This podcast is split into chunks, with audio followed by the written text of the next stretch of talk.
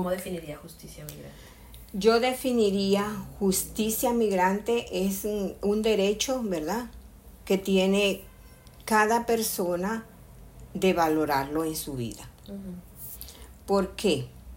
Porque si en una parte donde yo veo que no puedo hacer lo que yo quiero o estoy limitada a hacer lo que yo quiero, pues entonces yo buscaría esa libertad de hacer en otra parte lo que yo estoy buscando.